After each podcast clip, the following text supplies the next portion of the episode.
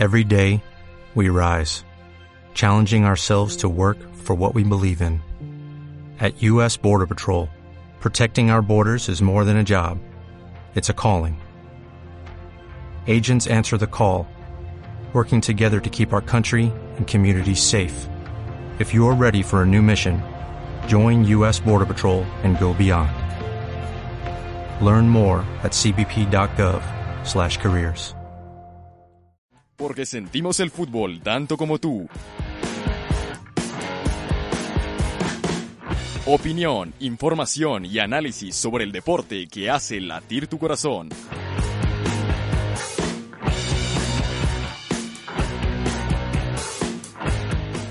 Empieza Balón a la Red.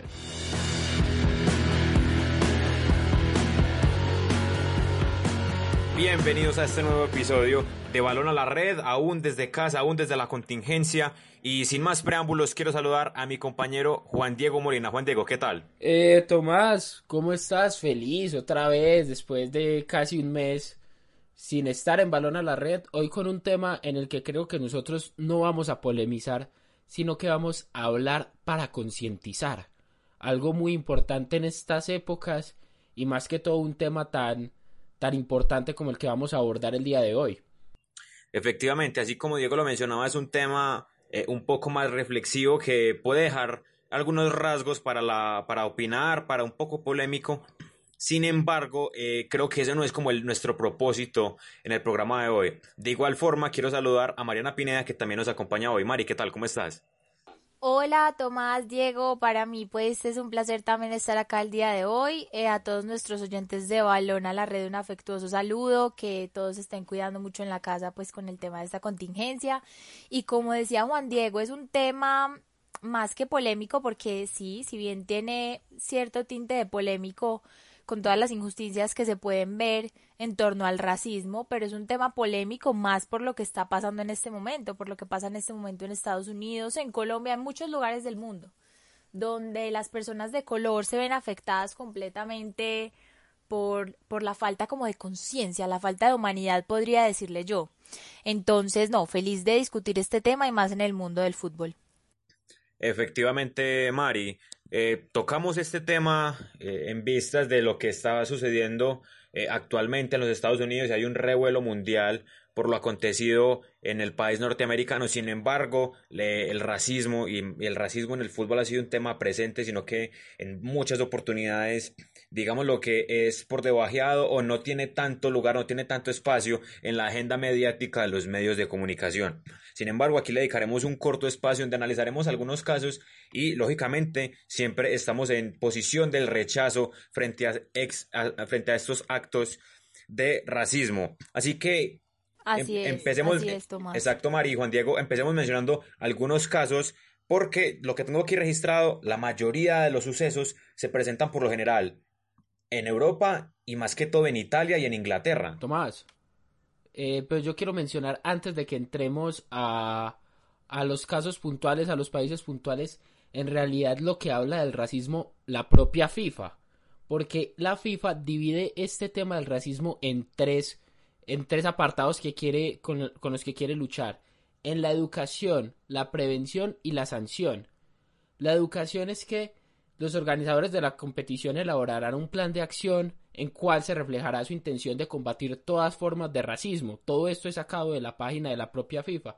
La prevención es que dentro de todos los partidos desde el 2013, en partidos FIFA con, unos, con, con unas regulaciones bien establecidas, debe haber una persona solamente indicada para que estos actos de racismo no, no, estén, en, no estén en un partido de fútbol. Y la sanción, obviamente ya conocemos que, que todo acto de racismo es condenado, es sancionado. Y la FIFA dice que en el caso de una primera infracción o una infracción menor se aplicarán sanciones de que comprendan advertencias o multas, pero ya en la reincidencia es la reducción de los puntos, la exclusión de la competición del equipo o el descenso de la categoría del propio equipo.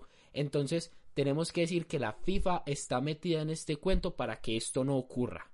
Yo quiero mencionar algo pequeño antes, Tomás, pues con tu permiso, con respecto a lo de Diego, yo creo que es muy importante mencionarlo, y es que sí, eh, se ve también casos de racismo en la cancha, por ejemplo el caso de Edwin Cardona, que me imagino que lo vamos a, discutir en un momento en el partido contra Corea, y, y bueno, ahí es que se ve ese tipo de medidas disciplinarias que la FIFA toma como organismo que controla el juego pues del fútbol, pero yo me atrevo a decir que el racismo y como lo vemos acá y como lo vamos a exponer, por ejemplo, en los países de Europa, se ve más por parte de la hinchada y de las barras bravas, porque creo que las costumbres están muy arraigadas y al tener costumbres tan arraigadas, hay un caso muy fuerte que ahora de pronto lo vamos a comentar, em, la hinchada tiende más a ser el tipo de agresor eh, en contra del jugador, que en muchos casos también me atrevería a decir que la mayoría de jugadores de color, de piel, son muchas veces leyendas. O sea, hay infinitos jugadores de color que han sido leyendas y que han sido excelentes en sus equipos y aún así tienen este esta desgracia pues de lo que es el racismo por parte de las hinchadas rivales o incluso por parte de la misma hinchada porque no falta también la persona desadaptada. Entonces tener en cuenta que, que más que todos estos casos se ven por parte de las hinchadas que, que de los equipos adversarios o de los, de los miembros técnicos, sin dejarlo pues que también hay casos donde se ve. Así es, Mariana, y resalto lo que dices de que el, racismo proviene no solamente desde las hinchadas, que son las que más lo ocasionan, digámoslo porque desde la distancia lo hacen, pero creo que si estuviesen en frente de un jugador no se atreverían a hacerlo. Sin embargo, también se ha visto que propios contrincantes dentro de la cancha lo hacen a modo de, digámoslo, como de desanimar al jugador rival son dentro de todas las estrategias muy mal vistas dentro del campo de juego y además también casos de periodistas que, que han caído en todo este juego del racismo. Y añado a lo que decía Juan Diego hace un instante que, que las instituciones, los entes del fútbol también se han sumado a esta lucha contra el racismo eh, por ejemplo, la UEFA en la Champions League eh, han creado eh, pautas publicitarias, han creado mensajes, han construido pancartas, los jugadores salen a defender a los jugadores con, de, de piel oscura. Así que, más allá de que se deba hacer toda una pedagogía en este tema, es un, es un tópico que al parecer está muy lejano de acabarse. Así que no siendo más, quiero que empecemos repasando algunos casos y así como se los mencionaba, la liga italiana es la que más afectada se ha visto por casos de racismo. Sí, lo que ocurre es que en la liga italiana todavía, a, ver, todavía se puede llegar a notar que culturalmente tienen, tienen como esa, ese racismo instaurado. Obviamente no es en todas las personas que viven en el país de la bota, sería una, pues, un absurdo decir eso, pero creo que todavía se puede llegar a notar un poco más que quizás otros países europeos en donde vemos que es un poco más entendible este asunto que debería ser entendible porque es algo meramente cultural, algo que no debemos, algo que, que debemos empezar a comprender desde un principio.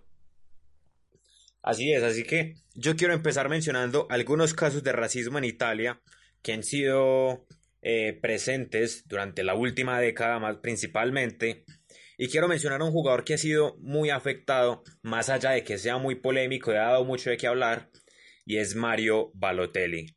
Mario Balotelli ha sufrido en más de una oportunidad actos racistas, lo sufrió en el 2013, lo sufrió en el 2014, lo sufrió el año pasado eh, vistiendo la camisa del Brescia y los ha sufrido también además en Francia en el año 2018 cuando jugaba para el Niza. Así que, y para el Marsella, perdón, cuando jugaba para el Marsella frente al Niza. Y es preocupante eh, que un jugador, independiente de las afirmaciones que lance eh, en público o en ruedas de prensa, sufra estos actos eh, de racismo.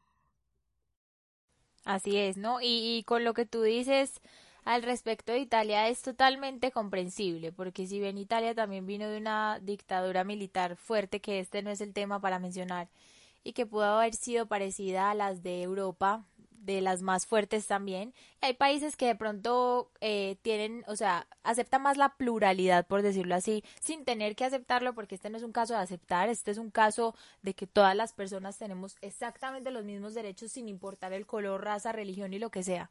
Entonces eso es, es bien importante. Claro que sí, lo que ocurre es, a ver, lo que diga Balotelli eh, bueno, a, algunas personas le interesarán o no, pero en realidad de ahí a insultarlo, a meterse con él por su por su raza, por cualquier alguna pues por cualquier otra razón, me parece absurdo y estúpido. Pero es que es así, es estúpido. Entonces, digamos, digamos yo puedo mencionar un caso, el caso más reciente del Brescia, cuando cuando los hinchas en Italia simulaban simulaban los gestos y los ruidos de un mono y Balotelli no fue capaz de aguantarse y simplemente cogió la pelota y se las tiró en tono eh, enojado.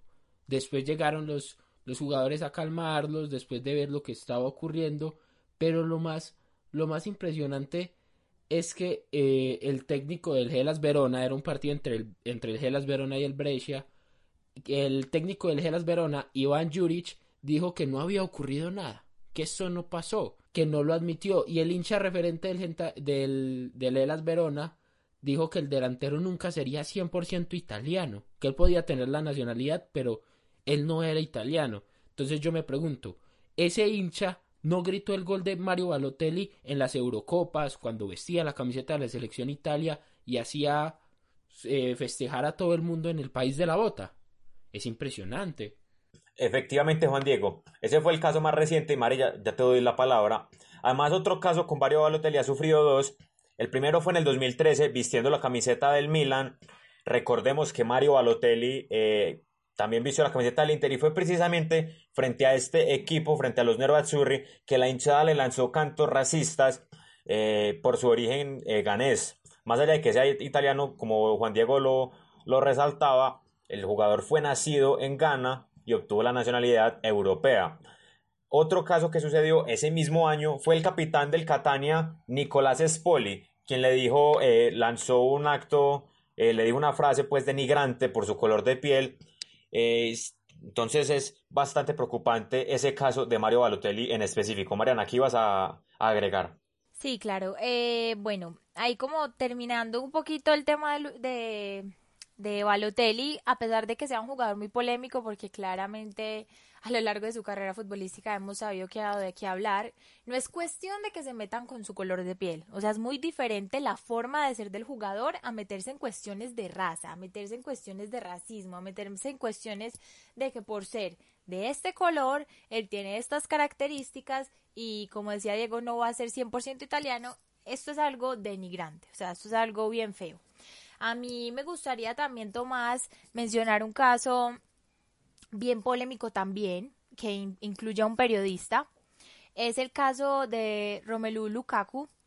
Eh, cuando él iba a hacer su debut, precisamente cinco días antes de hacer su debut con el Inter, él fue víctima de gritos que de, la hinchada eh, del Cagliari eh, como de imitación a un simio. O sea, hacían estos cánticos que ya habíamos mencionado en el caso de Balotelli, eh, en los que imitaban a un simio, lo cual es lógico que va a indignar a cualquier jugador porque no es un simio, porque no se deben hacer este tipo de comparaciones. Y luego, días después, viene el periodista Luciano Pachinari y dice en televisión que es algo bien denigrante y que realmente demuestra el poco profesionalismo que hay en los medios al atreverse a hacer una, una comparación diciendo que la única manera de tener a Lukaku era dándole 10 plátanos. Ahí está haciendo lo que la hinchada hizo, ahí está haciendo lo que no se debería hacer, lo que la FIFA y lo que los entes internacionales nos piden no hacer porque es denigrante. Entonces, es, es bien maluco ver estos casos. Así es, Mariana. Yo también quería resaltar ese caso de Lukaku para darle paso ya a Diego para que nos añada algo más. También mencionar casos en Italia para que pasemos a hablar de otros contextos. Kevin Prince Boateng y Suley Muntari lo sufrieron en el, en el 2013. Eh, Khalidou lo sufrió hace poco, en el 2018 y en el 2019, específicamente por hinchas de la Juventus y la Loa, dos grandes rivales de, del Napoli. Así que son sucesos que en el país itálico suceden continuamente. Juan Diego, ¿qué nos ibas a agregar? Bueno, ya para decir de Italia y cerrar como mi, pues mi, mi opinión sobre el país de la bota, en realidad es que, como lo dije en un principio, esto es cuestión de cultura.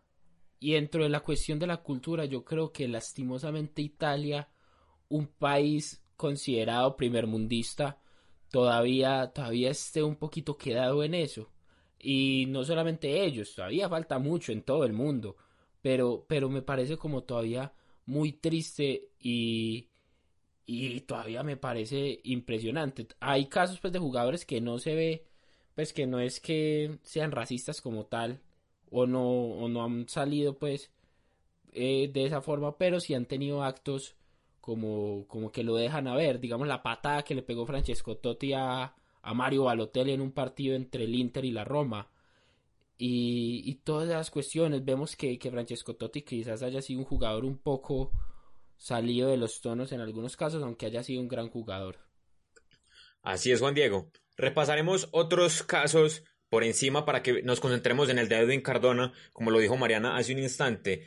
En el fútbol mundial, los más reconocidos o los que más han causado polémica son los de Carlos Kameni en el 2005 cuando vestía la camiseta del español. Además, Samuel Eto'o en, en ese mismo país cuando jugaba para el Barcelona y para el Mallorca. Mario Balotelli en Francia cuando vestía la camiseta del Marsella, como lo resalté hace un instante. Hugo Sánchez cuando jugaba para el Atlético de Madrid en 1981, que fue llamado indio por ser eh, mexicano. Además, Dani Alves en el 2014, cuando ya era una figura mundial del Barcelona, el lateral derecho, en un tiro de esquina, en un córner, le lanzaron un plátano y él, como respuesta, lo peló y se lo comió. Me pareció una respuesta fantástica por parte del astro brasileño. Además. Emanuel Eboue Les cayó la boca. Efectivamente, Mari. Además, Emanuel Eboue en el 2011 cuando jugaba para Galatasaray, otro muy remarcado, otro que fue muy famoso, fue el de Patrice Evra cuando jugaba para el Manchester United y fue todo este caso de la polémica con Luis Suárez, que no se dieron la mano, que Luis Suárez afirmaba que no hizo nada. Recordemos que Luis Suárez vestía la camiseta del Liverpool por aquel entonces. Neymar también sufrió casos de, racismo. Roberto Carlos fue protagonista en varias oportunidades de dichos actos. Eh, cuando vestía la camiseta del Ansi frente al Zenit le hicieron cantos racistas. Además la hinchada del Barcelona cuando jugaba para el Real Madrid. Así que múltiples casos. Pero quiero que nos enteremos, como lo, dije, como lo dije hace un instante, en el caso de Edwin Cardona, ocurrido en el 2017 frente a Corea del Sur. Pues, a ver, eso es un acto que no, no tiene nombre, lo que hizo Edwin Cardona. Uno, empezando porque no entiendo cómo alguien puede hacer ese tipo de actos en una cancha en donde hay cámaras en todas partes, en donde saben qué estás haciendo en cada momento, en donde están totalmente monitoreados, y llega él y hace una, una cosa como estas que lo único que hizo fue dañarle una parte de su carrera, porque esto fue una mancha en, su, en la carrera deportiva de Edwin Cardona. Para algunos, para algunos ha sido uno de los detonantes por los cuales Edwin Cardona no ha vuelto a la selección Colombia. Entonces, mira todo lo que conlleva unos actos de racismo y mucho menos, y bueno, yo me pongo a pensar en este preciso momento algo rápido, ¿cómo puede ser racista una persona que también ha sufrido ese tipo de actos? Porque eh, en Europa los suramericanos sufren. Eh, no tanto ahora, pero en una época en que ser suramericano en Europa era un problema como jugador de fútbol. Entonces, ¿cómo puede alguien llegar a hacer eso sabiendo que, que también se puede llegar a ver afectado?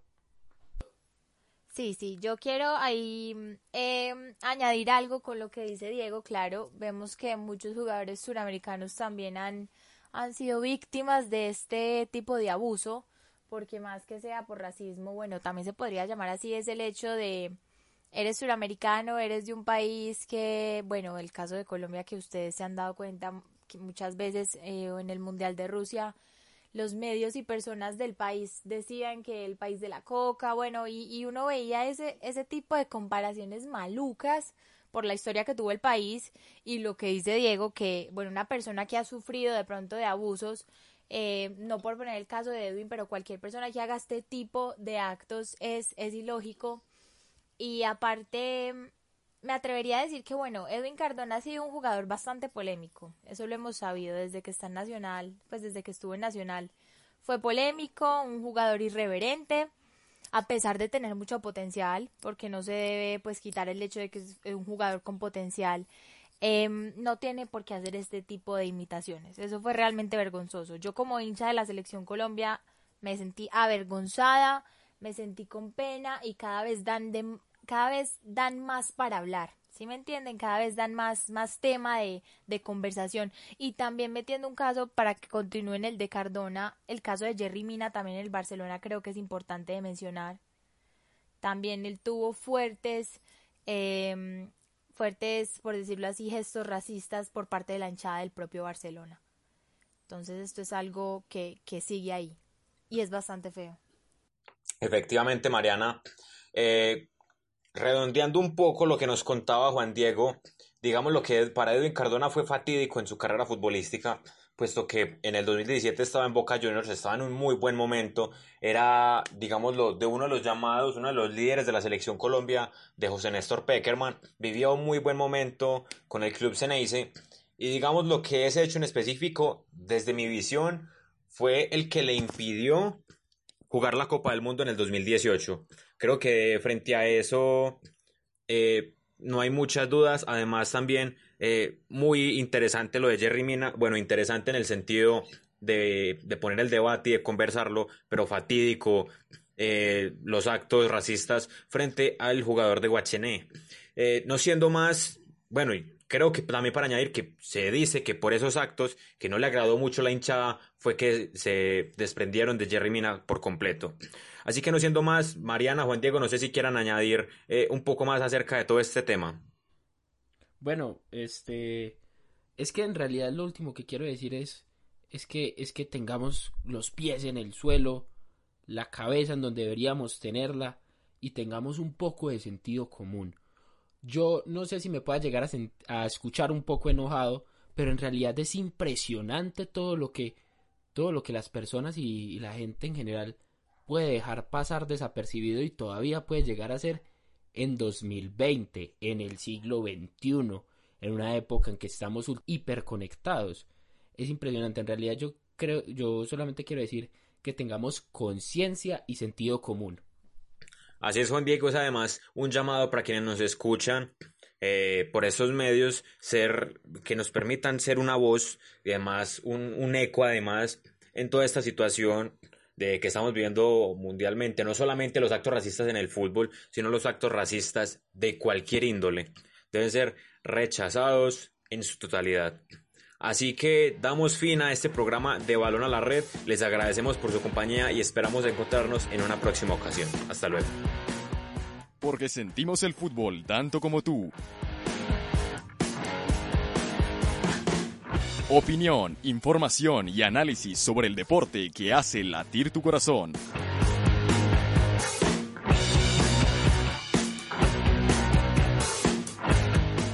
Empieza Balón a la Red.